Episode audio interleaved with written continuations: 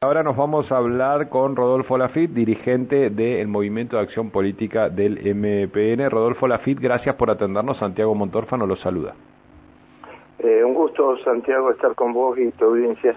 Bueno, muchas gracias. Eh, Rodolfo, eh, bueno, el MAPO ha hecho más de una expresión coincidiendo con Rolando Figueroa en las críticas que se le vienen haciendo al oficialismo del MPN ¿Usted en qué medida coincide con todas esas críticas y qué significa eh, la salida de, Rolando Figueroa por fuera del MPN para ser candidato a gobernador? Sí, yo coincido totalmente con las críticas porque formo parte del MAPO. Eh, allá por el 2016, quienes estuvimos en sus inicios, que fue después de la elección del 85, en el 86 se, se funda el MAPO como corriente interna de opinión, empezamos a, plantear y a vislumbrar a las autoridades del partido de que el MPN se venía achicando, que no había diálogo, que había que retomar un camino que se había perdido, en, vista de que, fíjate vos que en el 2003, que fue el pico de afiliaciones eh, que tuvo el MPN, teníamos 120.000 afiliados. Hoy tenemos 95.000 afiliados, eh, eh, que era el 37% del padrón general de electores del 2003. ¿no? y, y, ahora tenemos 95.000 afiliados que no llegan ni, a un 15% del padrón general electoral de, de, la provincia. Y bueno, y, alertamos esto y la virtud que tuvimos es hacerlo por escrito, porque en todos los momentos lo, planteamos y lo planteamos internamente, ¿no? Pero en los últimos tiempos eh, no hemos sido escuchados, ha habido un destrato hacia hacia los integrantes de, del MAPO y bueno, tuvimos que hacer públicos todos estos, estos pedidos, ¿no? Y a Rolando Figueroa, si recordás, en una reunión que se hizo eh, hace dos viernes en, en Olivia, le, le, entregamos una nota donde hacíamos un reconto eh, con un concepto histórico de lo que venía sucediendo y una composición del lugar de lo que estaba sucediendo en el MPN y le sugeríamos dos alternativas, que si prosperaba la ley de primarias abiertas, simultáneas y obligatorias que presentamos en la legislatura, se presentara a la interna del MPN por, la, por las pasos, como lo hizo en el 2021 eh, para diputado nacional, porque en ese caso el árbitro fue la justicia electoral federal, y lo que buscábamos que el árbitro de una interna no sea una línea política interna con una conducción que no están representadas todas las eh, opiniones o líneas de pensamiento internas del, del partido y que se hiciera en una elección paso provincial donde el árbitro fuera la justicia electoral provincial. O si no, con una fuerza política de base M MPN sin ningún tipo de eh, alineamiento con fuerzas nacionales. ¿no? Em, ahora, ¿cómo se le explica al, no sé qué va a ser el MAPO? Porque el MAPO entiendo que es un espacio de reflexión y de discusión política y no necesariamente una herramienta electoral, eh, por lo menos he escuchado que no tienen esas apetencias. Eh, pero, eh, ¿cómo se le explica al militante del MPN o al votante histórico del MPN que hay que votar eh, una nómina que no, llega, no lleva ni mapa ni la lista 151, ¿no?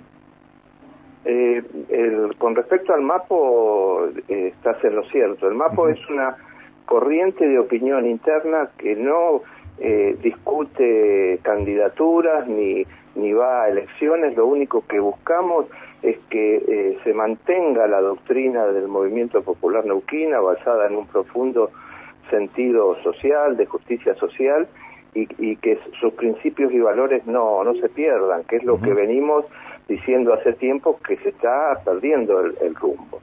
Ahora, eh, la, gente tiene que entender y comprender esta situación interna que se está viviendo eh, en el MPN, que es inédita, porque se les pidió a la, a la conducción del partido constituyamos una conducción multicolor, donde estuviera reflejado el arco iris de líneas de pensamiento del MPN que garanticen transparencia e imparcialidad.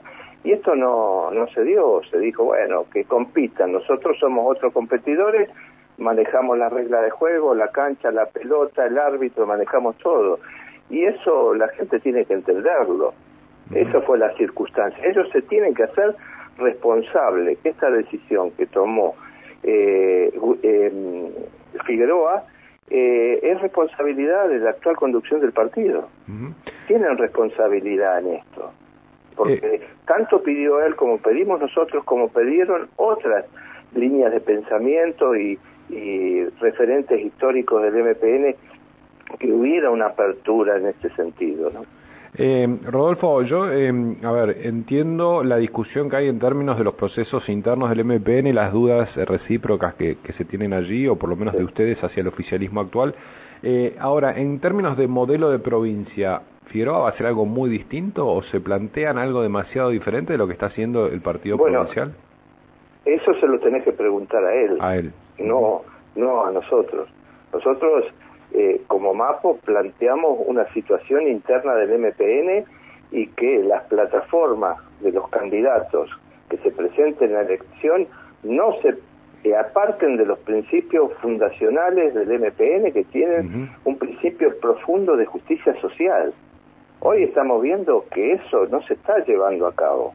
Y te, muestran los indicadores que tenemos en la provincia de, pobreza, no sé, el, eh, recordar la cantidad de viviendas que se eh, em, inauguraban o se entregaban en las gestiones de Felipe Zapaz, de Pedro Salvatori, de Sobi, y, hoy vemos que eran por miles, y hoy vemos que no, no, no ocurre eso.